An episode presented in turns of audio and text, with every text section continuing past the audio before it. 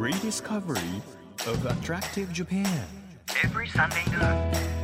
It's an audio free paper.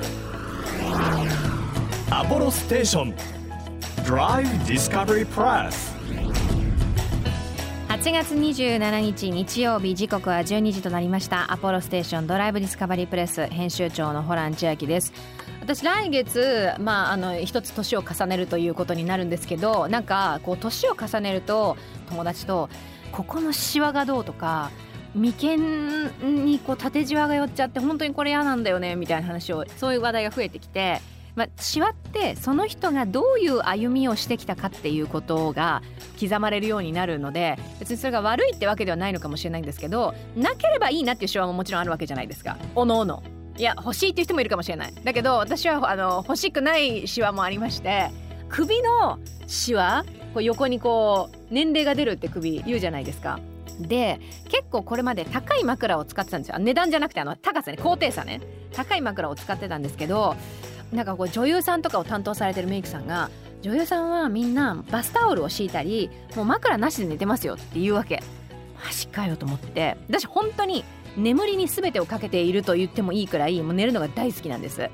でじゃあやってみるかと思ってさバスタオルをやってみたんですね。私本当に枕が変わっただけで寝られない人間なんですよ。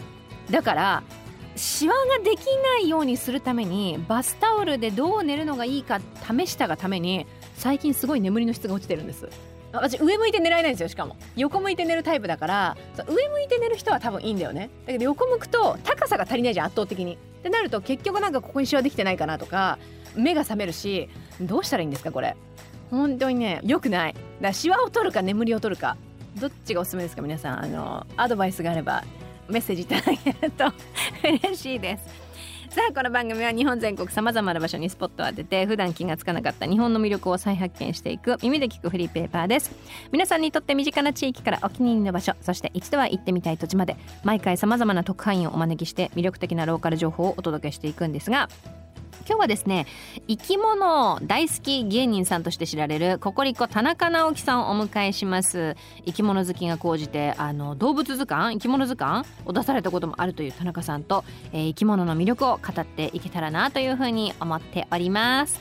1ページ1ページ紙面をめくるように輝きあふれる日本各地の情報と素敵なドライブミュージックをお届けする音のフリーペーパーアポロステーションドライブディスカバリープレス。今日もどうぞ最後までお付き合いください。アポロステーションドライブディスカバリープレス。この番組は出光興産の提供でお送りします。耳で聞くフリーペーパーアポロステーションドライブディスカバリープレス。改めまして編集長のホラン千秋です。毎週個性あふれるゲストをお迎えしているこの番組。今日は動物好きとして知られるココリコの田中直樹さんをお迎えしました。よろしくお願いいたします。よろしくお願いします。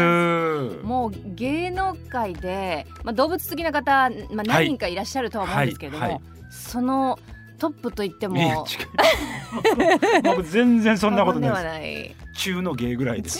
中の芸なわけないですよ本当です。あの本当にもうあの生き物好きなんですけど、はい知識がそんなあるわけじゃなくてもう本当広く浅く一ファンぐらいの本当それぐらいの感じです、えー本当に。でももともと何系がお好きだったんですか？僕は海の生き物サメが特に好きで、そうなんですねそうなんです。でそこからこうなんかこう広がっていってる感じです。サメを好きになったその初対面というか。初対面は 上手です。上手。映画。え子供の時に親父に連れて行ってもらっーて、はい。で映画館で見たんですけど、はい。小学生だったんでめちゃくちゃ怖かったんです。でも怖かったんだけどなんか子供の時にそういう強いものに憧れるみたいな、はいはい。毒がある蛇に憧れたりとあかなんかそういった怖いんだけどなんかサメホジロザメがかっこいいみたいなスイッチも入ってしまって、はいはい。そっからなんかふわーっとサメが好きになっていくみたいな感じでした。そうすると、まあ、今夏休みあ、うん。明ける直前の放送になるわけなんですけれども、はい。どうでしょう？宿題が終わったな、うん。ちょっと余裕があるなという全国のキッズたちに、うんここの水族館面白いよ。動物園面白いよとか動物と触れ合えるパーク面白いよみたいな、はいはいはい。なんかおすすめって駆け込みで行くならあ。なんかどっかおすすめみたいなのありますか？ある。その自分ははい。好きなやっぱり水族館動物園いろいろあるんですけど、はい、例えば動物園で言うと、うんうん。えー僕はズーラシアがお！好きではい。横浜ズーラシア。ズーラシアのそのやっぱり展示の仕方がうん。生き物が生活している環境により近い、うんうん。えー環境づくりをして展示してくれてはるから、はい。例えばその飼育員の方もちろんたくさんいらっしゃるんですけどそのブースというか展示エリアごとにその生き物が生活している場所に近い植物も合わせてはい。うん管理されてらっしゃるんですよ。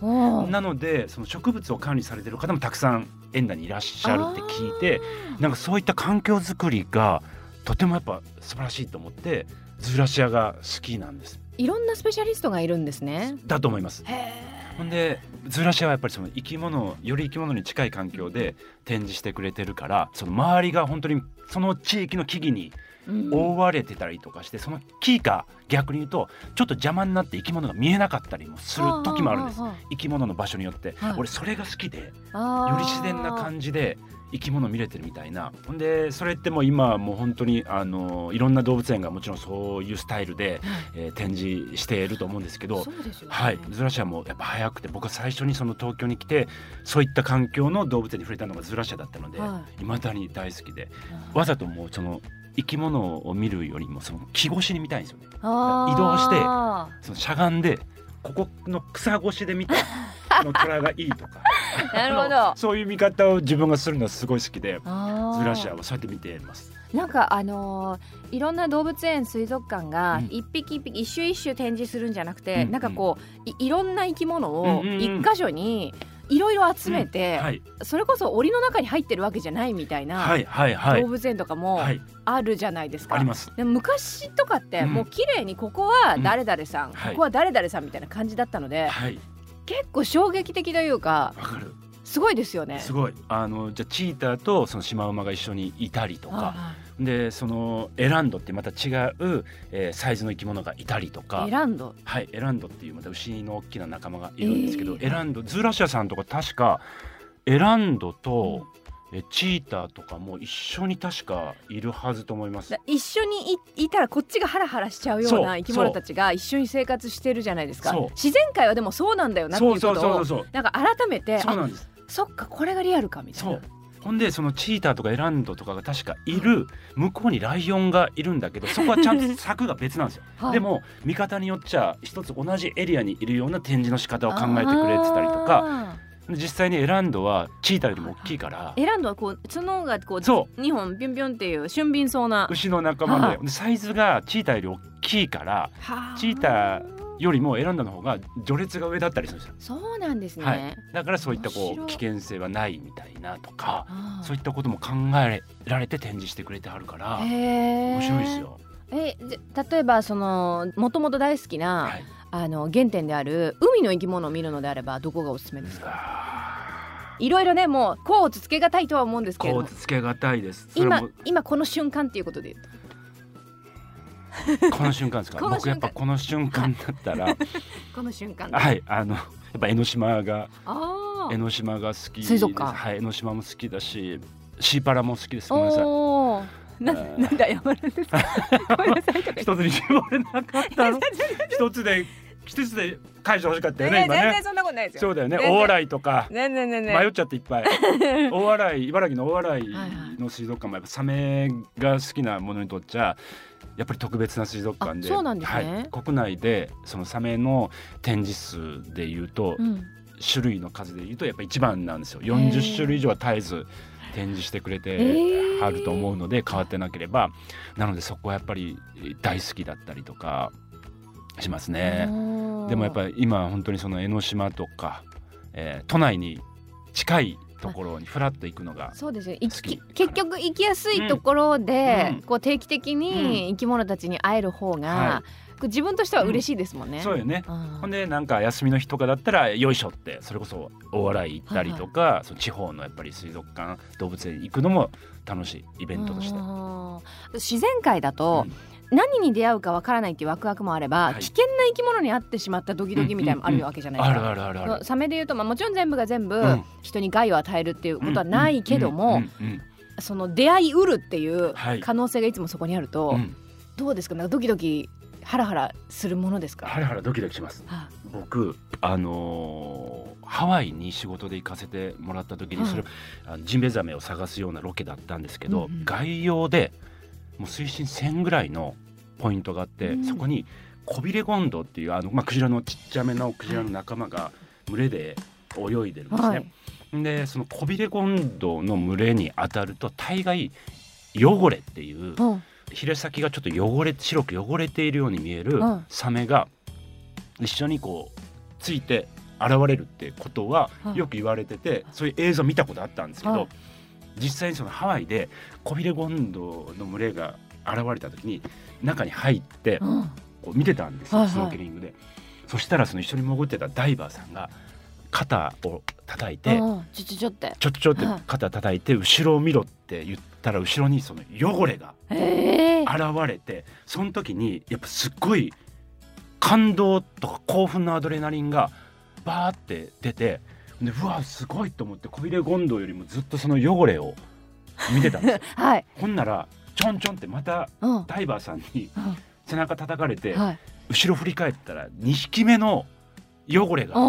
現れてたんですよ。はでもう自分はその話では聞いてて絵でも見たことあったけど、うんうん本当にコビレゴンドと一緒に汚れが現れるんだってとこでもう頭パッカーってなってもうてい。もうもうで出まくっちゃったんですね。出まくっちゃう汁がね。出ま 汁がもでう出まく感動の汁が。っちゃってはい。ほんで一応一応その好奇心強いはいサメだから、ダイバーさんが戻れ戻ろううんうんうん船に戻ろうってなんかあったらまずいからぐらいのなんかあったらまい。ずいから、一応戻ろうってなった時に「あオッケーオッケー」ってもちろん指示に従うんだけど、はいずっと見たいからさ、はダイバーさんが戻っていってんのにもう普通に俺もゆっくり戻って 行ったら水中でこんなに手引っ張られるかぐらいでグーって引っ張られて船に戻った時にずっと。これまで現地のダイバーさんだったからハワイの片言のあの日本語しか、ま話せない方で、うん普段は英語の方だったのが腕引っ張られて戻された瞬間流暢な日本語で「お前は何を考えてんだ？なんですぐに船に戻らないんだ」って。こんなに喋れんの？みたいなさ。芝居だにもびっくりしたしなんかいろんなことをびっくりしたような思い出があるんだけどそのやっぱ意外性みたいなのとかは、やっぱり実際の海じゃないとはいはい。感じれなかったりするから本当になんか気をつけなきゃもちろんいけないんだけど、はい。貴重な思い出としてなんかある。それはあのその瞬間としては、うんやっぱり危険っちゃ危険なんですか？えっ、と場所にもよるんだけどはい。大きくサメとかはあのまあ視力あまり良くないちょちょっとぼやけてる状態だからあんまりこう誰が誰でこの生き物が何でってなかなかこう認識しづらい生き物っぽくて、はい、で実際にこれちょっと食べれるかなと思って噛んでみてその噛んだ時の脂肪分とかはいはい。ちょっとしたこう味覚であこれはなんか違うな私の好きな食べ物じゃないなってなったら2回目のアタックがなかったりはい。するんだけどそうやってこう間違って興味本位でちょっとこう来ることがあるからやっぱりより何かあったらいけないぞを認識しとかなきゃいけないんだけどそうだからなんか気をつけようと思って俺。俺多分サメに噛まれてもそんな怒んないと思うから あーとか喜んでる可能性あるかもしれない。それはそれでやっぱダメだか近らくにっつって。そうやっぱ気をつけようって思ったのがそのなんか汚れとのなんか出会いだったりとか。でも人間で考えたら嫌ですよね。なんかなんか食べたことないものが並んでるけど美味しそうだから一口食べてみて、うん。あちょっと違うから戻そうっていう。そうそうそう。そう。やっぱ二口もいかないでしょ。いかない、うんそうそう。それとやっぱ同じみたいで、えーそうなんかそういったことがあるみたい。そうなんだ。うん。面白いですね。面白い。ほんでやっぱり自分の無力さみたいなものはいをやっぱり自然の中で生き物を見るとうん。よりやっぱり感じれるからお邪魔してる感じとかやっぱこの概要で当たり前だけど素肌生身の自分が勝てるわけ当然ないしそこはやっぱお邪魔してる意識を持たなきゃなとかなんかそういったことを気づかせてくれるからうん。なんか自然の中で生き物と触れるのはやっぱいいなと思います。他になんかこの生態面白いなと思った生き物っていますか？いるいる。いるちょっと前に自分が知った生き物で、えっ、とね沖縄とか日本だといるアシナガキアリっていううんめっちゃちっちゃい。アリなんですか？アリの仲間で、へー。本当にちょっと足が長くて、はい。ちょっと全体的にこうオレンジ黄色っぽいからアシナガキアリって、はい。もう本当になんか4ミリぐらいのちっちゃい。んでそのアシナガキアリと一緒に生活している白帯アリ塚コオロギっていうコオロギのこれもまたもう本当もうもう数ミリを足長キアリが4ミリだとしたら23ミリぐらいまだちっちゃいんだけど、このコオロギがその足長キアリの巣に一緒に生活してるのよ。うはいはでこの生活の仕方がすごい面白くてい、アリってどうやらあんまりこうなんか視力が良くないみたいで、うん匂いでうん。仲間だとか、いろんなものをジャッジするみたいで、はい。フェロモンとか、はい。ほんで足長キアリの巣にそのコオロギが入るんだけど自分がアリとして仲間として入っていく作戦を取るのよ。うん。足長キアリはそのあコオロギだ。我々の仲間じゃないっていうことをこう視覚では認識できない。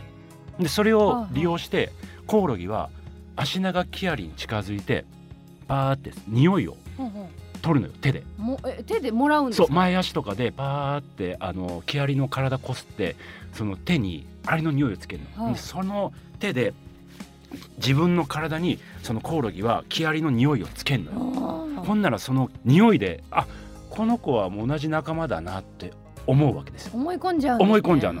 はほんでそのコオロギはキアリに近づいてポンポンって頭をこう刺激するとキアリが口から、まあ、蜜とか食べ物をコオロギに渡してあげてそのコオロギはその蜜をもらってアリになりすましてうん。生活してるのよ。へーなんか俺そういう生活がすっごいなと思ってうん。そのやっぱり生態が。知恵ですよめねちゃくちゃ俺スリリングだと思うんですよ。コオロギからしてみたら。だってバレたらさもう絶対やられるから数も多いし。で一対何万みたいなことが多分あるわけじゃそうそうないですかあるあるある。周り全員的みたいな。そうそうそう。もうドッキドキもんだと思うのよ、いつまで騙せるかっていうね。そうそうそうそう。えー、すっごいなと思ってはあでもそのアリの足長キアリの,、の巣の中で生活してたら他の、うん。そのコオロギの仲間にはう出会えないわけじゃないですあか。はいはいはい。でそうする確かにそうやわ、その巣を出てうん。旅立って、うん。自分の仲間というかうん。パートナーを探そうみたいな瞬間っていうのは何きっかけで来るんですかね？いや分からん。多分そんなんもあると思うしもしかしたら中で出会ってるのかもわからないし。ああそうか。な何匹かいる可能性もしかしている可能性もあっあて俺その先本当確か知らないんだけどどこかのタイミングで出ていく旦那さんうんうん。奥さん探しに行くみたいなことが当然多分あるもんね。ー可能性としては、ありがとう。次の宿題が見つかったよ。確かに。俺そこしか知らなかったから。確かにそうだわ。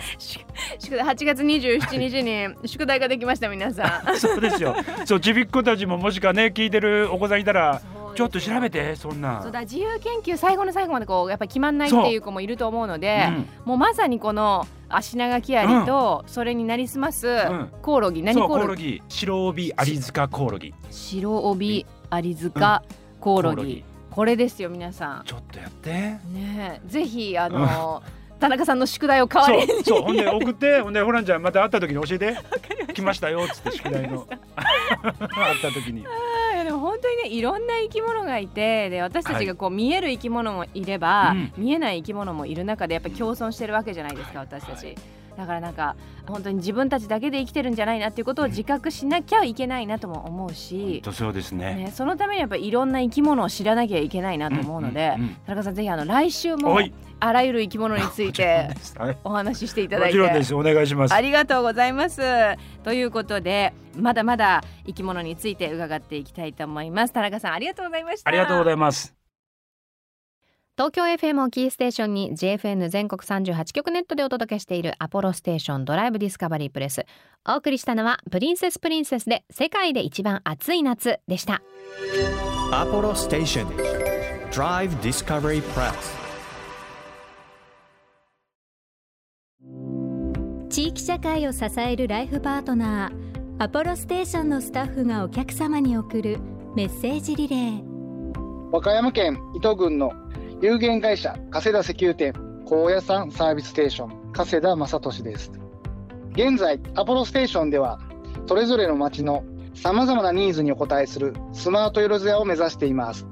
自然豊かな町世界遺産高野山にある当店では和歌山県産の果物を使ったジャムや日本ミツバチの蜂蜜蜜蝋を使ったカヌレなどここでしか買えない商品を自分たちで生産し販売しております。またお客様のお車を引き取りに行って洗車をするサービスやシーズンごとにタイヤをお預かりするサービスなどもございますのでぜひご利用ください。アポロステーション高野山サービスステーションご来店お待ちしております。あなたの移動を支えるステーションアポロステーション。